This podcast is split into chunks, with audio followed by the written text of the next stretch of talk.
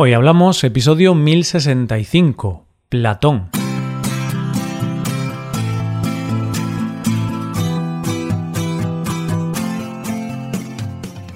Bienvenido a Hoy Hablamos, el podcast para aprender español cada día. Publicamos nuestro podcast de lunes a viernes. Puedes ver la transcripción, las explicaciones y los ejercicios de este episodio en nuestra web. Ese contenido solo está disponible para suscriptores hazte suscriptor premium en hoyhablamos.com.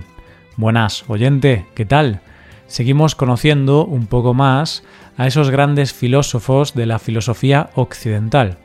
O más bien, como diría Sócrates, estamos sacando a relucir o recordando todo ese conocimiento que ya teníamos dentro de nosotros, eso que aprendimos en el instituto. Hoy vamos a conocer al segundo de los filósofos, un hombre que dijo una gran verdad. La ignorancia es la semilla de todo mal. Hoy hablamos de Platón.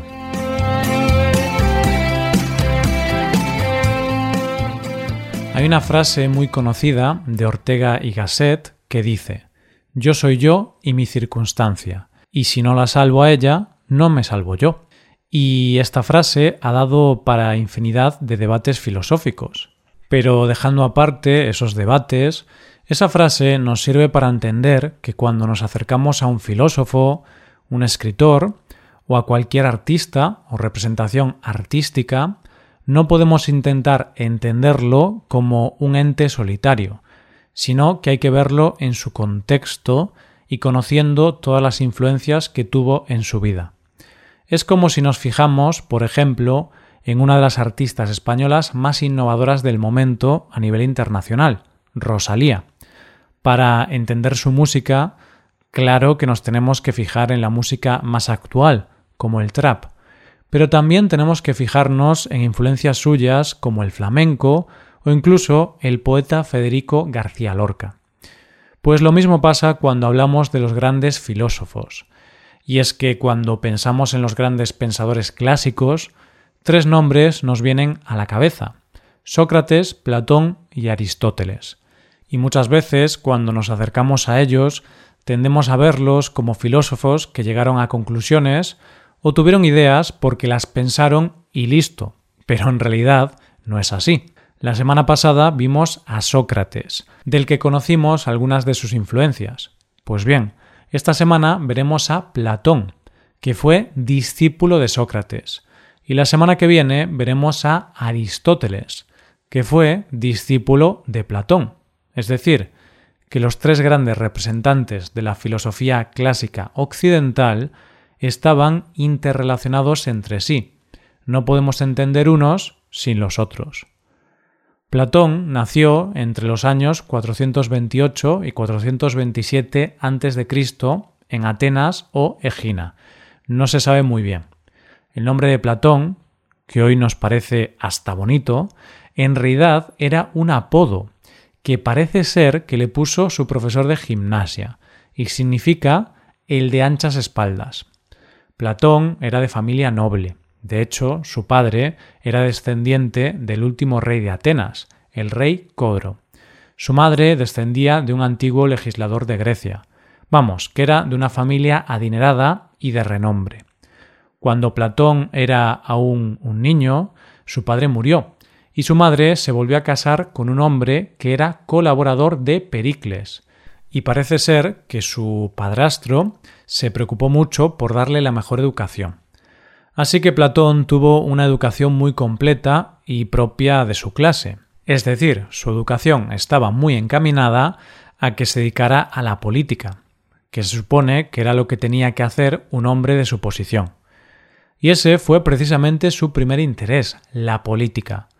Pero lo cierto es que no le duró mucho, porque su carrera política se vio frustrada después de que dos parientes suyos participaran en la tiranía impuesta por Esparta, la de los treinta tiranos. Fue una tiranía que se produjo después de la guerra del Peloponeso, y ejercieron una represión muy violenta contra los líderes de la democracia. Platón se inició en la filosofía a través de Cratilo, que era seguidor de Heráclito, pero sin duda el punto y aparte en la vida de Platón, ocurrió cuando éste tenía 20 años, en el año 407 a.C. ¿Qué pasó ese año? Pues que Platón conoció al que sería su maestro, Sócrates. Parece ser que Platón quedó fascinado por la personalidad y el discurso del gran filósofo, y de hecho asumió tanto los pensamientos filosóficos de su maestro que llegó a enfrentarse con algunos sofistas, que como vimos en el episodio anterior eran los grandes enemigos de Sócrates. Cuando su maestro murió, Platón decidió marcharse de Atenas y se instaló en Megara, que era una ciudad donde vivía el filósofo Euclides, que era seguidor también de Sócrates.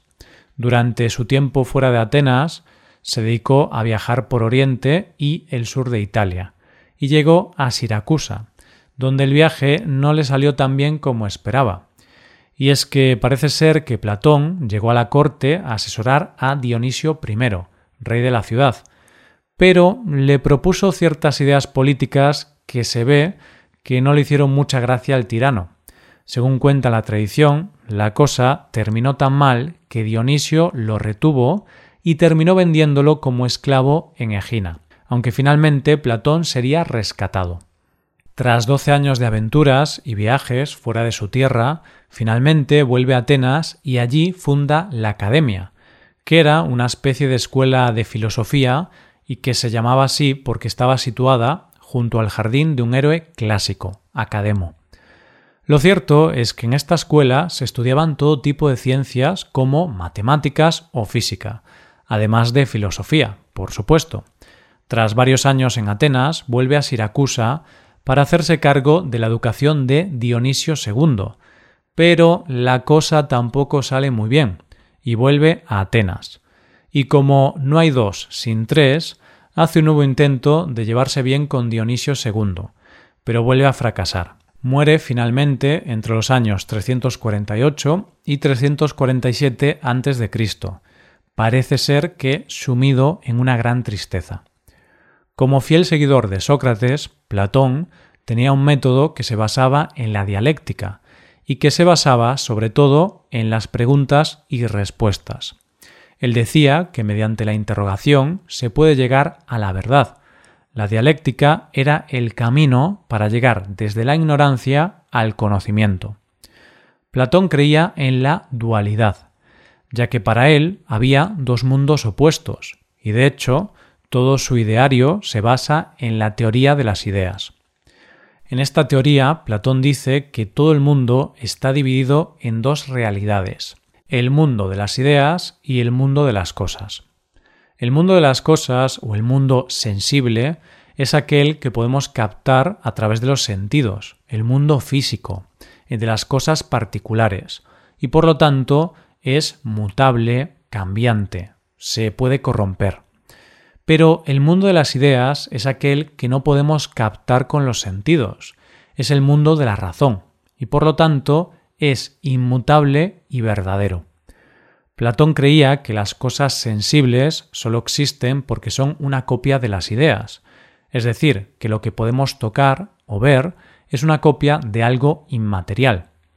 Esta teoría es bastante compleja de entender, y para explicarla, Platón creó uno de sus ejemplos más conocidos, el mito de la caverna, que sin duda es una de las ideas por las que es más conocido este gran filósofo.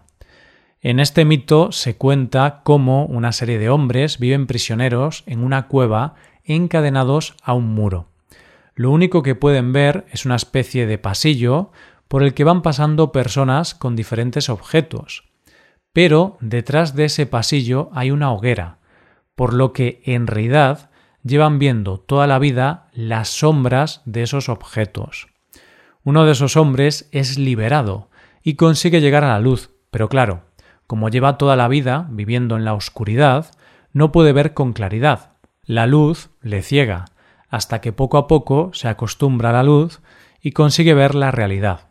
Y entonces, cuando por fin puede ver, se da cuenta de que lo que lleva viendo toda la vida no es la realidad, sino las sombras de esa realidad.